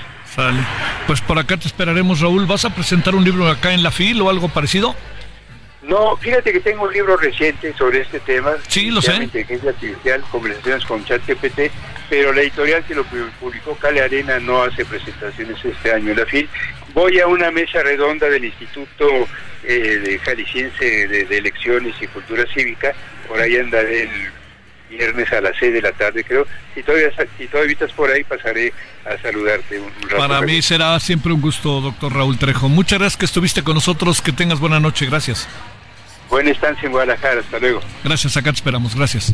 Bueno, son ahora las 20:20 en la hora del centro. Bueno, vámonos, eh, vámonos con más. Eh, tenemos, eh, a ver, eh, tenemos, eh, a ver, ¿a quién tenemos en la línea, Román? Este, ¿a quién tenemos? Este, ¿a, a, a quién? Claudia Espinosa, te saludo con gusto. ¿Cómo estás? Buenas noches. Gracias, Javier. Te saludo con gusto a ti y a los amigos del Heraldo Media Group. Pues en Puebla, la Secretaría de Seguridad Ciudadana de la capital logró la detención en diferentes intervenciones de dos integrantes de la banda denominada Los eh, Carniceros. Esta célula se dedicaba al robo de negocio con violencia. Tras una serie de patrullajes en colonias del norte de la ciudad, policías pues detuvieron a Jonathan N de 36 años de edad y a Jaira N de 30 años de edad por robo a una sucursal de una tienda de conveniencia y delitos contra la salud. También se logró la recuperación de 1.300 1.300 pesos en efectivos y cajetillas con cigarros. A estas personas se les aseguraron 12 envoltorios con probable droga, también pues un objeto punzocortante y un vehículo con el reporte de robo. Con base en labores de inteligencia policial, el Ayuntamiento de Puebla informó que los ahora detenidos formaban parte de esta banda denominada los eh, carniceros que se dedica justo al robo de tiendas de conveniencia eh, con violencia y bueno, pues ahora ya han sido presentados ante la gente del Ministerio Público. Es la información que te tengo desde Puebla. Sale, muchas gracias, Claudia. Buenas noches. Bueno, oiga, este, mire, la feria termina el domingo, la Feria del Libro de Guadalajara termina este domingo. Hay muchas cosas que ver, hay muchas mesas este, de debate. Eh, digo, si usted vive aquí en Guadalajara y se puede dar una vuelta, me parece que valdría la pena, ¿no? Que viniera. Si va a venir a Guadalajara, dése una vuelta, lo vale. Este, si de casualidad ustedes de los que viene mañana a Guadalajara a ver el Chivas Pumas, pues bueno, antes de ir al partido, allá a Lacron, les una vuelta por acá para que pueda ver cómo, cómo van las cosas. Mire, otra, otra cuestión, eh, hay dos o tres libros por ahí que se han presentado que han tenido una enorme controversia. Uno de Guadalupe Loesa que ha estado muy, muy atractivo, en verdad que no, no exagero al decírselo. Luego también pues está Elmer Mendoza que siempre es un actor fundamental para, para la FIL y han hecho mesas de, por ejemplo hay una que hizo Nexos que se llama Que falló hablando de los últimos años, no estos cinco años, sino los últimos últimos años, que creo que por ahí también de repente esas son eh, las mesas que al presidente no le gustan, porque los, lo encuentra como muy particularizado, que en este caso créame que no, no lo es. Lo que sucede es que, como suele pasar en algunos debates, lo reciente se convierte en lo más importante. Pero yo le diría, este, lo que podríamos nosotros en materia de seguridad plantear al presidente es que siguió haciendo lo mismo, pero no puede uno tomar al presidente como el único responsable. Es responsable de lo que él ha gobernado, pero es responsable también, debo de decirle, de lo que ha pasado todos los presidentes anteriores, todo lo que ha pasado a lo largo de los últimos, este, de los últimos sexenios, a cada quien le toca su parte. Y una última, yo creo que por más que sea un asunto de libertad, etcétera, habrá que preguntarse por qué le cerraron la cuenta al señor Vicente Fox. Que la verdad, como luego dice el dicho, ¿no? Con esos amigos, ¿para qué quieres enemigos? ¿No? Dirían el dicho, ¿no? Pero qué daño le hace a Xochitl Galvez, la verdad, que ni asomarse, no sé. En verdad que sí creo que no ayuda, es que no ayuda. Y yo no sé si ayude gente del equipo de Felipe Calderón con Xochitl Galvez, ¿eh? Ahí lo dejo para que todos lo pensemos porque parece que no hay memoria, ¿no? Pero para algunas cosas sí hay memoria. Pausa.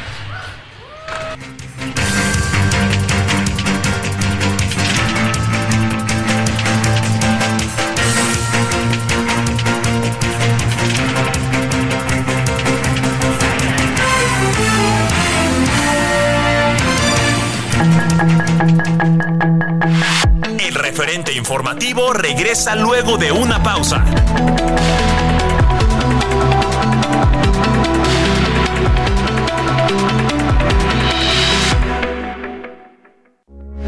Heraldo Radio, con la H que sí suena y ahora también se escucha. Heraldo Radio, con la H que sí suena y ahora también se escucha.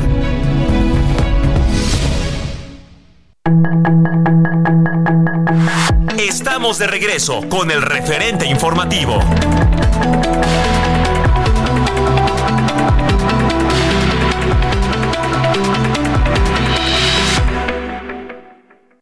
Vive un mes lleno de ofertas exclusivas y dinamismo con Ford Escape híbrida. Estrénala a 24 meses sin intereses más seguro promocional.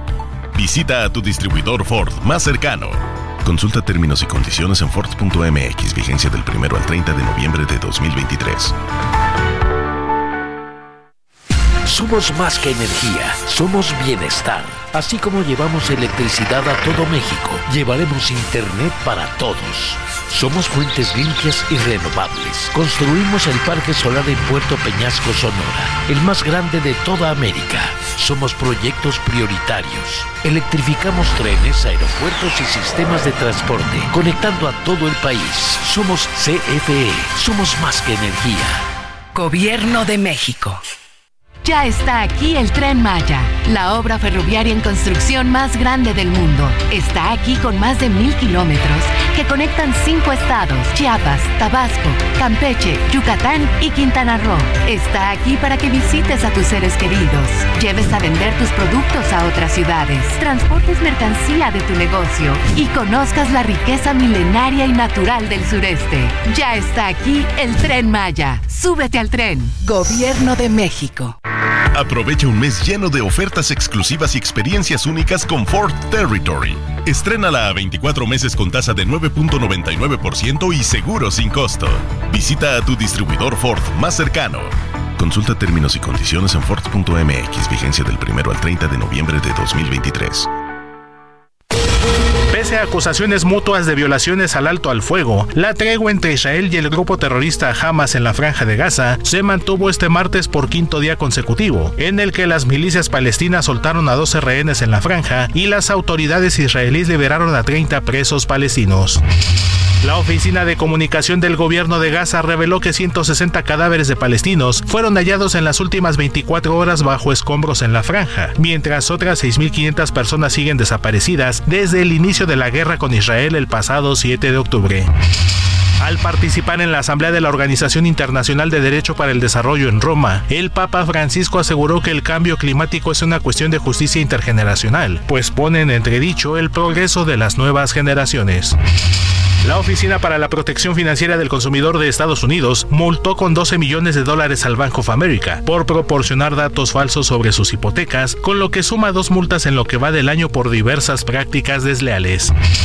El dictador de Venezuela Nicolás Maduro pidió al presidente de Estados Unidos Joe Biden levantar todas las sanciones que pesan sobre el país sudamericano e iniciar una nueva era de relaciones bilaterales al máximo nivel, al señalar que así lo desea la mayoría de los venezolanos. Un informe de la ONU reveló que la violencia de las bandas criminales en Haití, que ha sumido al país en el caos y ha causado la muerte de al menos 3.960 personas en lo que va del año, se está extendiendo de la capital Puerto Príncipe a otras zonas rurales del país antes consideradas seguras. El presidente de Colombia, Gustavo Petro, denunció este martes que ha recibido nuevas amenazas de muerte a través de WhatsApp, por lo que le pidió a la fiscalía investigar a los autores. Previamente fue amenazado por la banda criminal La Cordillera durante su campaña en 2022. Para el referente informativo, Héctor Vieira.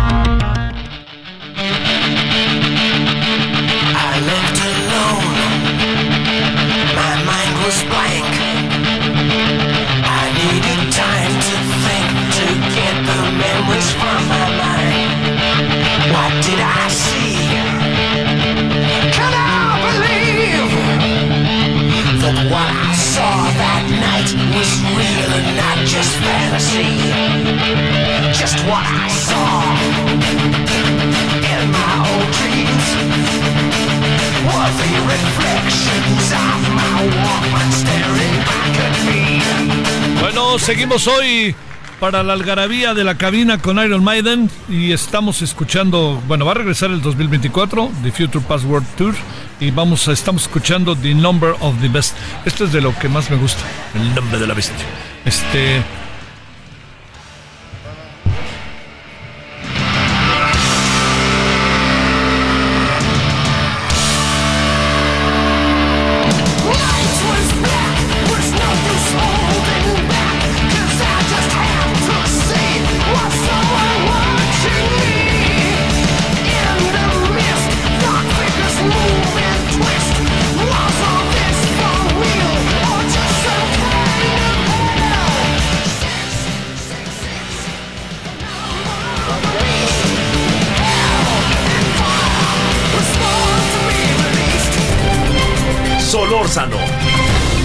referente informativo.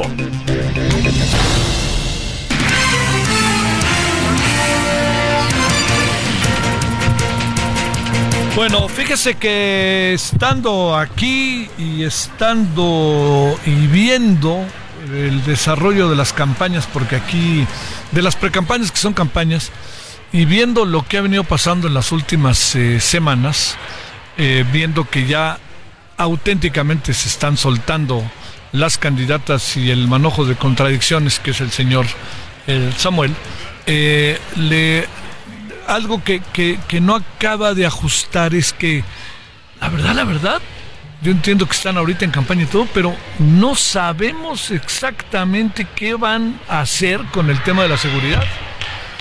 Y yo le diría, quiere que hagamos la lista de los problemas del país. Si quiere, hacemos cinco. Y luego, si quiere, volvemos a hacer otros cinco. Y si quiere, otros cinco. Y siempre va a estar seguridad.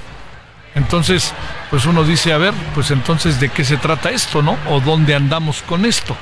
Bueno, le quiero agradecer a Luis Omar Montoya Arias, doctor en Historia por el CIESAS, miembro del Sistema Nacional de Investigadores de México, que esté con usted y con nosotros con el, con el objetivo de que hablemos de esto, si él alcanza a apreciar algo que su servidor y no alcance a ver, y si hay elementos como para saber por dónde podría ir el camino con rumbo a el proceso de la política pública en materia de seguridad para quien gane las elecciones el próximo 2 de junio. Luis Omar, te saludo con mucho gusto. ¿Cómo has estado? Hola Javier, buenas noches. Estoy muy bien. ¿Cómo estás tú? Muchísimas gracias por el espacio y por la invitación. Gracias, como siempre. Te pregunto, Luis Omar, ¿alcanzas a ver algo que tenga que ver con seguridad respecto a estas, eh, a las candidatas, al candidato eh, de un tema que todos sabemos es prioritario para el país? ¿O estamos ahí nomás en los prolegómenos y bien a bien no nos dice nada? ¿O seguirán haciendo lo que están haciendo? Sí, te lo, te lo, te lo detallo, digamos, eh, con precisión. Mira, en el caso de Sochi, ella eh, tiene un documento que se llama Hacia un programa de gobierno que se publicó en octubre de 2023. O sea, eh, este documento que especifica, uno, que la seguridad es prioridad nacional. Dos, que pretenden crear un sistema nacional de seguridad. En el punto cuatro, que me parece muy relevante, se precisa lo siguiente, rediseñar la estrategia de seguridad pública con énfasis político.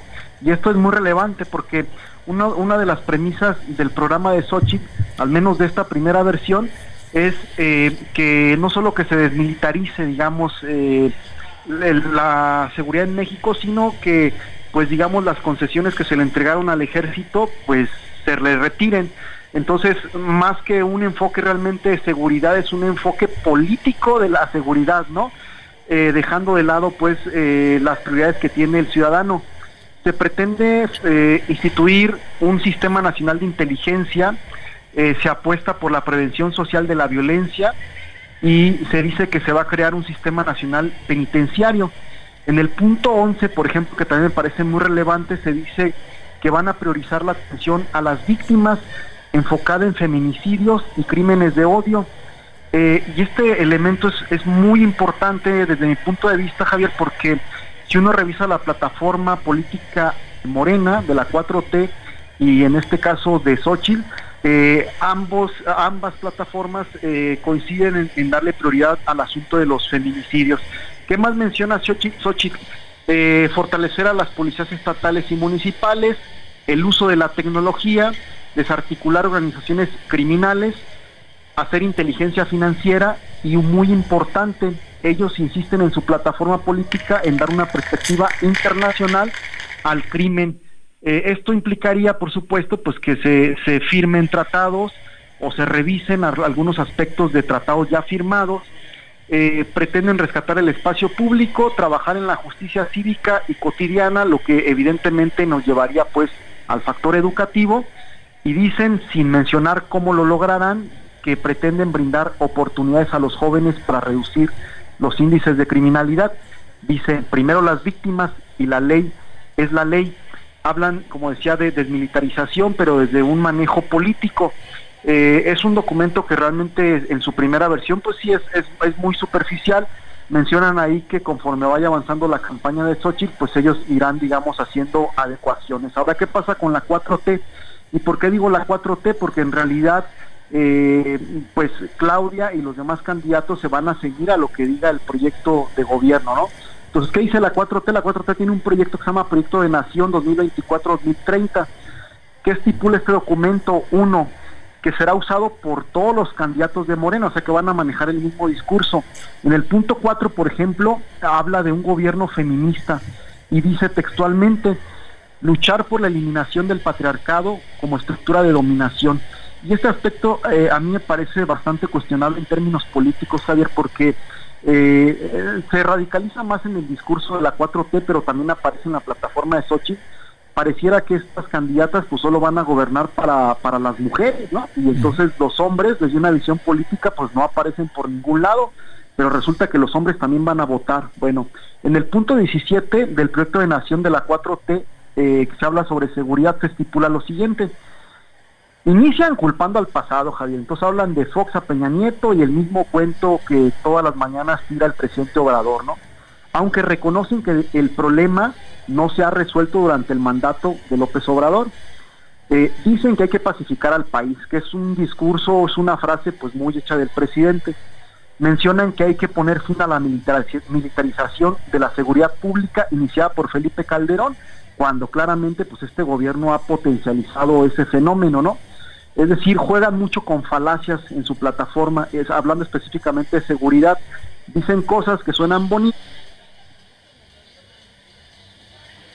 A ver. Eh, a ver, se, cortó tantito, eh, Luis Omar. dicen cosas que suenan bonitas y ahí síguete, por favor. Pero pues en realidad son mentiras, ¿no? O sea, son, son falacias en realidad. Entonces se la pasan culpando a los gobiernos neoliberales hablan de, eh, de la militarización, pero en realidad durante el sexenio de López Obrador, pues esto se ha potencializado. Tan es así que una de las propuestas de campaña en materia de seguridad de Xochitl es justamente quitarle, digamos, la administración del tren Maya, de los aeropuertos al ejército. Entonces, eh, habla después el proyecto de la 4T sobre descriminalizar eh, la marihuana y los opiáceos pero es una medida que va más enfocada, Javier, en, un asunto de recaudación fiscal, que ahí sí está muy claro, ¿eh? o sea, los puntos que plantea la 4T en materia de seguridad parecen ir más enfocados en un, interés de recaudación fiscal. Eh, hablan de centralizar la seguridad, lo que veo muy difícil, puesto que va a haber estados que van a permanecer en la oposición. Eh, y una cosa que a mí me parece hasta, pues yo diría que hasta de risa, Javier, dicen que proponen canjear armas por despensas. Entonces yo mm, me parece que no veo por ningún lado una situación de esa naturaleza pues en este país, ¿no? Eh, la gente cambiando armas por despensas, en fin. Y, me parece que eh, en todo caso el, el, único punto rescatable y más realista que yo veo en el proyecto de nación de la 4T hablando de seguridad es el último, en donde hablan de destinar un porcentaje de los recursos que se incauten al crimen organizado para establecer clínicas de rehabilitación. Me parece que es el aspecto más, más realista y de fondo, ¿no? Los demás muy superficiales. Eh, y en el caso de Samuel García, eh, pienso que la gran ventaja de Samuel García eh, es que no necesita como tal, digamos, una propuesta una plataforma porque pues él está gobernando Nuevo León. Entonces hay que ver más bien cómo ha gobernado Nuevo León en materia de seguridad. ¿Qué es lo, que, eh, digamos, se puede rescatar de su gobierno? Obviamente entendiendo que pues, toda esta información también eh, se puede relativizar y entrar a, revisión, ¿no? Primero, uso y aplicación del derecho. Se le da prioridad a eso. Mueve la seguridad a partir de la aplicación del derecho. Después, inversión en seguridad. Eh, hasta el momento invertido 15 mil millones de pesos en seguridad. ¿En qué los ha utilizado esa lana?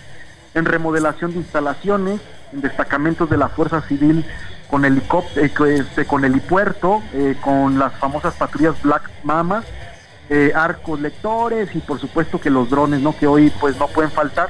Entonces, si nosotros contrastamos esto, con, por ejemplo, con la promesa o con el planteamiento de Xochitl, pues Samuel García ya lo está poniendo en práctica, que es el uso de tecnología para disminuir la delincuencia. Después habremos que ver si realmente hay un impacto real o no, ¿verdad? ¿Qué propone o qué ha hecho, mejor dicho, Samuel García? Eh, disminución en violencia de género, al menos en las cifras, pero habría que ver también la metodología de cómo se llega ¿no? a, esas conclusiones. Eh, han hecho algo interesante que es blindar las carreteras eh, que son claves para de tránsito hacia Monterrey, como la de Reynosa y Victoria, o la de Colombia y Cerralbo, que son municipios pues muy conflictivos allá en Nuevo León. Cerralbo pues es sierra y tiene que ver con el narcotráfico, en fin.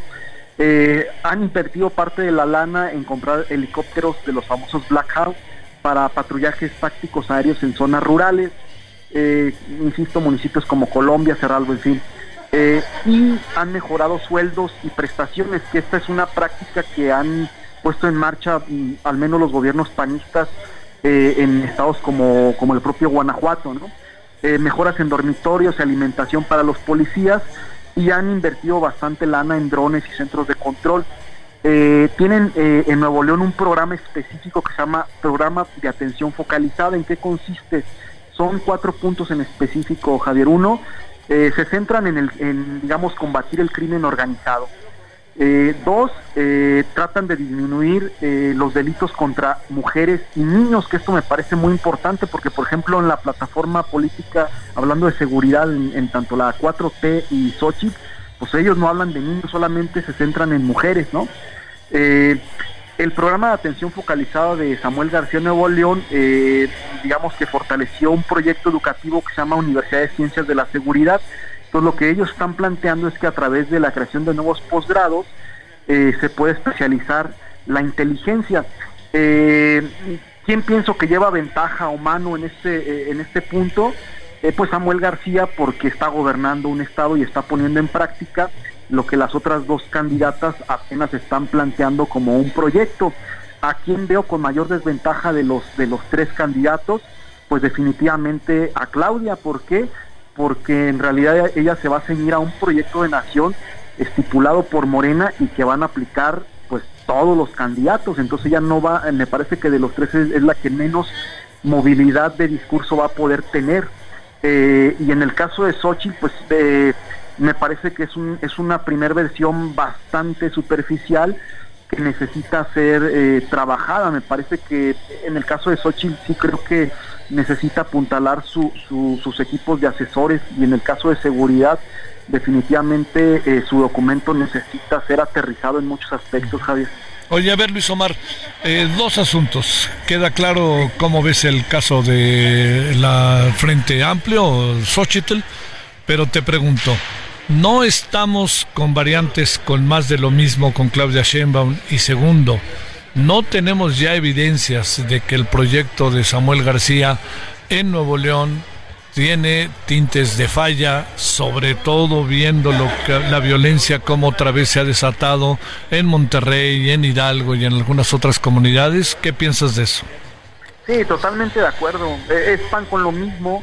Eh, es que mm, pienso, Javier, que e, e, ellos están pensando más realmente en un enfoque político de la seguridad, no, no en un enfoque jurídico, pues, y de acción. Entonces ellos están pensando en el manejo político por los votos eh, y eso los hace caer definitivamente en lugares comunes, ser redundantes, usar falacias y sí, definitivamente están con lo mismo. Uno ve, por ejemplo, la plataforma de Xochitl y pues en realidad no, no dice cómo y no profundiza. En el caso de la 4T, en el caso de, Claudia, pues realmente va a ser, va a ser una eh, línea secuencial, o sea, va a ser lo mismo, ya sabemos, eh, no va a haber sorpresas, ya sabemos cómo han manejado la seguridad con el gobierno de López Obrador y pues va a seguir siendo exactamente lo mismo, o sea que no se van a solucionar los problemas. En el caso de Samuel, pues sí tiene, tiene muchísimas, eh, muchísimas problemáticas, ¿no? Él, él, ha apostado al asunto sobre todo de la tecnología, pero se ha olvidado del factor humano. Eh, y ciertamente pues hay un problema también muy serio de gobernabilidad en el estado de, Nuevo León. ¿A qué le apuesta Samuel? Pues a meterle billetes eh, y a usarlos en el, en el ámbito tecnológico. ciertamente de los tres, pues el que menos posibilidades tiene de ganar la presidencia, pues claramente es Samuel García, ¿no? el asunto está entre, entre Claudia y Xochitl, ¿no? Que además fueron cercanas en algún momento. Eh, y definitivamente el momento histórico también, eh, valga la redundancia, está hecho para que sea una mujer la que gobierne México y seguramente en cascada también habrá varias mujeres gobernando varios estados de la República, Javier. Oye, nada más para cerrar. Diríamos que por ahora no tenemos pista de nada y sobre todo tomando en cuenta la violencia, la gran cantidad de personas muertas por hechos violentos, la mayor de los últimos sexenios, y eso que todavía falta un año, bueno, un poquito menos de un año, este, y no está siendo tema central en este momento. Te pregunto, yo, yo creo que sí, pero debería de ser tema central desde ya. Sí, tendría que ser tema central obligado, Javier, pues es que a los ciudadanos lo que nos preocupa es la seguridad y el dinero, ¿no? O sea, para poder subsistir. Entonces, la 4T pues nada más le da vueltas a lo mismo y difícilmente van a plantear soluciones porque pues eso implicaría digamos llevar a, juicio social al gobierno de López Obrador y obviamente eso no va a pasar, no, no va a suceder, ¿no?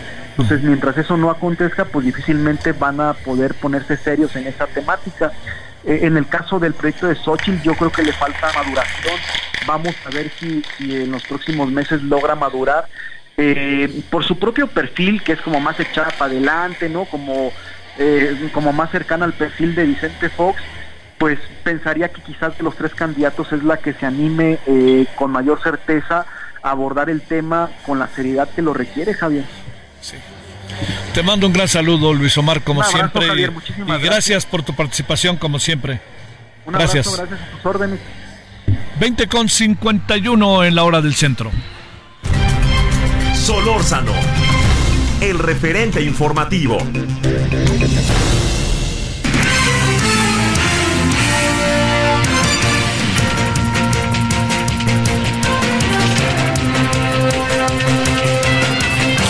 Lisette Cuello, ¿cómo está el estado de Chiapas este día? Te saludo con gusto. ¿Qué tal, Javier? Muy buenas noches. Te saludo con gusto a ti al auditorio. Informarte que un accidente dejó como saldo 18 migrantes de origen chino lesionados que viajaban a bordo de una camioneta. La volcadura se registró a la altura del kilómetro 158 del tramo carretero Mapastepec-Tijijiapan en el estado de Chiapas.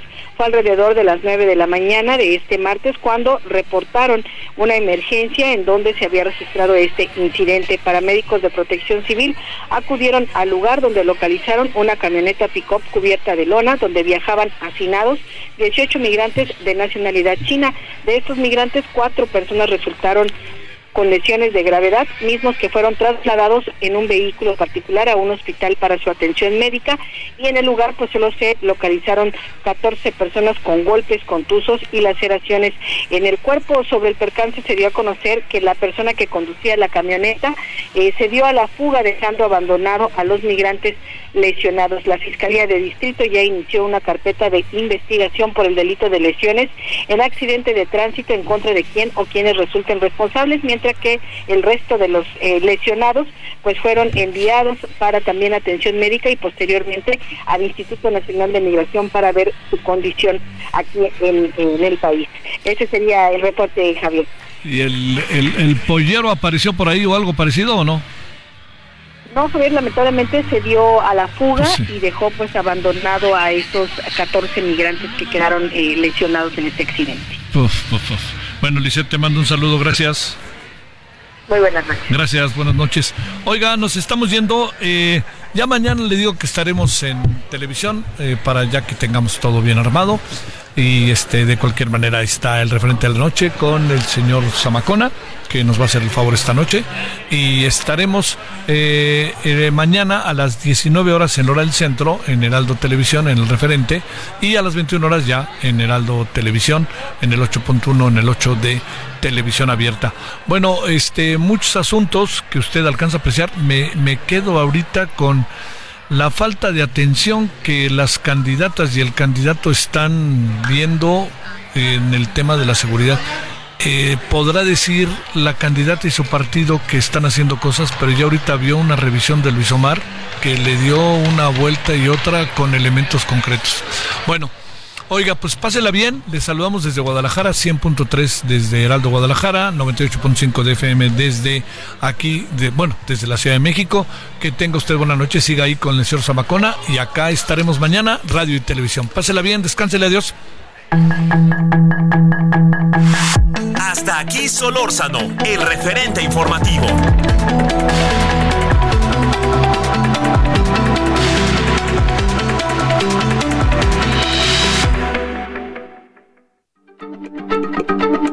Heraldo Radio, la H se lee, se comparte, se ve y ahora también se escucha.